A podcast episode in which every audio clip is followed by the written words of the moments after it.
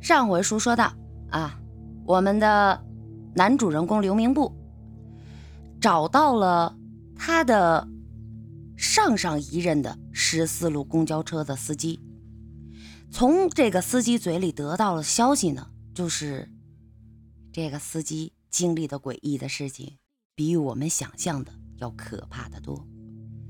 刘明步手里现在有一枚金戒指，有一条项链，还有一双鞋，一只鞋。这个红色的高跟鞋和这个戒指，还有这条项链都不能戴，因为上上一任的周炳坤周师傅戴了之后，他硬生生的把自己的无名指咬断了。那接下来又会发生怎样？诡异的事情呢？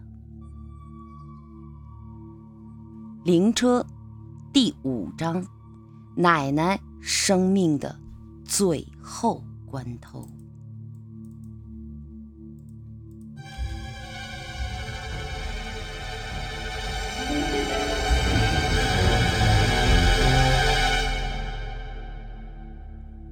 周师傅嘱咐我：不管你那驾驶座。坐的有多不舒服，千万不能把它打开，因为你上一任的黄师傅就是因为打开了驾驶座，所以意外猝死的。所以千万记住，不能打开。我听了之后，现在的我是不会再打开看看这个驾驶座了。好奇是会出人命的。这前三任的司机看似周炳坤没死，其实他的结局才是最悲惨的。原本该死的应该是他，可他疼老婆，让来历不明的珍珠项链给了自己的老婆戴，结果他老婆当了他的替死鬼。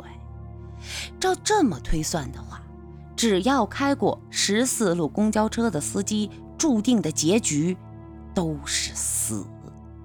幸好我没结婚，也没有女朋友，自己虽然穷，但是不贪财。发现了慕名的财物都是保留了下来，等待失主。如若不然，可能我已经没命再来找这周师傅了。在回去的车上，我一直在想，到底用什么借口去跟。陈伟辞职呢？想着想着，手机忽然响了。刚一接通，就听到第一句话，就我就僵硬在了原地。明子，赶紧来中心医院一趟。你奶奶突发心梗，这次可能挺不过去了。电话是我爸打的。语气不稳，但是却很悲。我心头一颤，手臂开始哆嗦，我甚至都感觉到了脊梁骨都发凉了。奶奶突发心梗，会不会跟我有关系？我赶紧下了公交车，直接打了一辆出租，来到了中心医院，在重病房看到了奶奶。她眯着眼，脸上盖着氧气罩。他已经不能呼吸了，必须借助呼吸器来维持生命。病房的父亲、母亲、亲戚都红着眼走了出去。我妈说：“你奶奶想跟你单独聊聊。”我两腮发疼，想哭。这走到了奶奶床前，她颤巍巍地举起手，我赶紧握住她枯槁的手掌。他挤出了一丝笑容，说：“名字，啥时候谈了个对象啊？”我一愣，刚开始没明白，以为奶奶是问我有没有谈对象。她一直很关心这事儿啊。没等我回话，奶奶竟然歪着头看着我左边说：“闺女啊，今年……”多大了？哦，二十二啊！俺们家小名字，嘿，二十六，女大三抱金砖，女男大四生贵子，挺配的。奶奶对我的左边时不时的说话，时不时的点头微笑，最后还伸出左手在虚空中抓了一下，然后又伸出右手抓住了我的手，然后两个手合并在了一起。名字，人家闺女从小命不好，想跟着你好好过日子，你可得对人家好点儿。我都傻了，见我发愣，奶奶严厉地说：“名字，你这是咋了？哼，不高兴啊？人家闺女浓眉大眼的，多好看。”愿意跟着你这穷小子，你还不高兴啊？奶奶语气很严厉，但其实很高兴。我以为奶奶回光返照，人已经糊涂了，就赶忙点头：“啊，是啊，我会对她好的。”好了，你让他们都进来吧，我吩咐一下后事。奶奶微笑地看了我一眼，又看了我左边一眼。我走出病房，父母亲戚没人注意我。他们涌进病房之后，快速办理了离院手续。回到家里，奶奶走了。据说，奶奶是笑着走的。父母亲戚不知奶奶为什么很高兴。我给陈伟打了一电话。简短的说明了一下事情，没等他安慰我，直接挂了电话。父母亲戚都在安置奶奶的后事，而我则是独自一人来到了漫无边际的田野里。我对着空旷的田野大声的吼：“你他妈到底是谁呀？有种你出来搞我呀！你对一老太太下手，你他妈算什么东西？”不知骂了多久，我蹲在田野边上哭了起来。我不知道奶奶的死跟我有没有关系。听奶奶所说的话，我感觉她临走前并没有糊涂。小时候听老人讲，人在临死之前阳气最弱，是会看见一些不干净的东西。我很无助，很惊恐。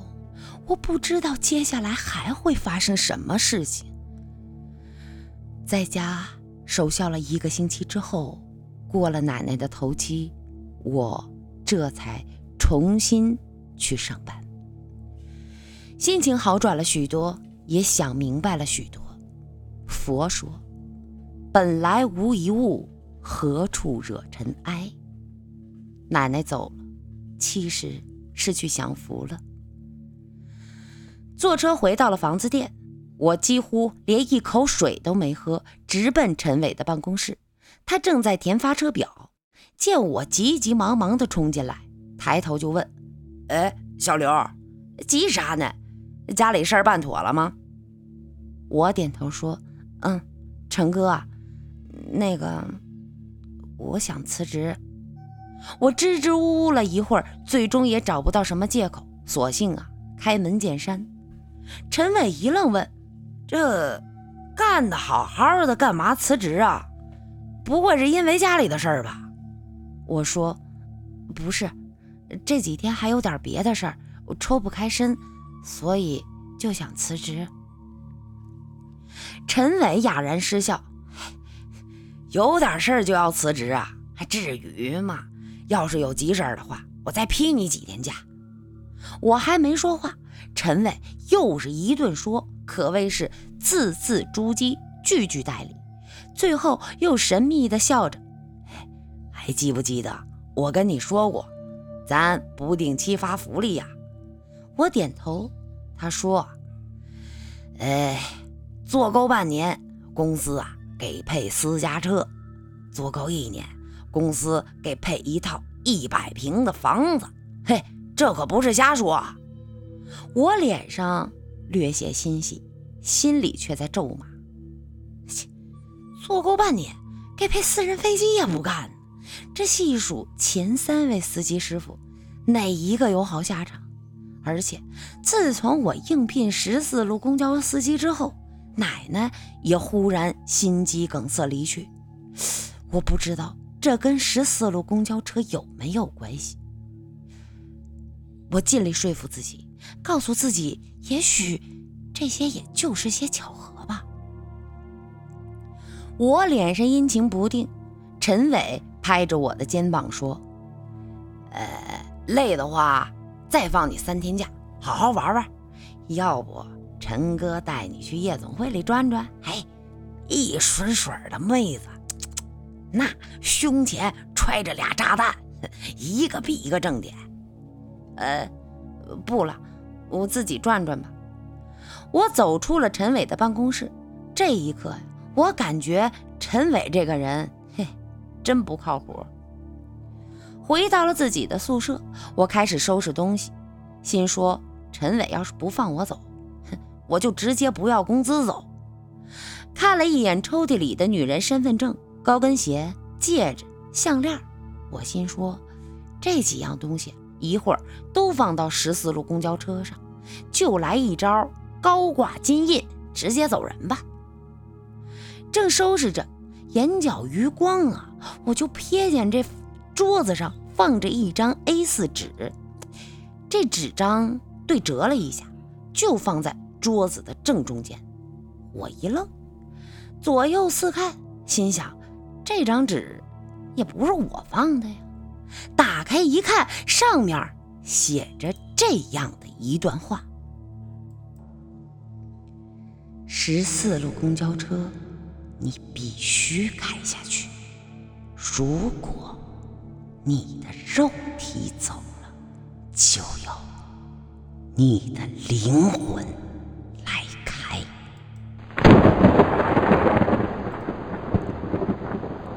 我手一哆嗦。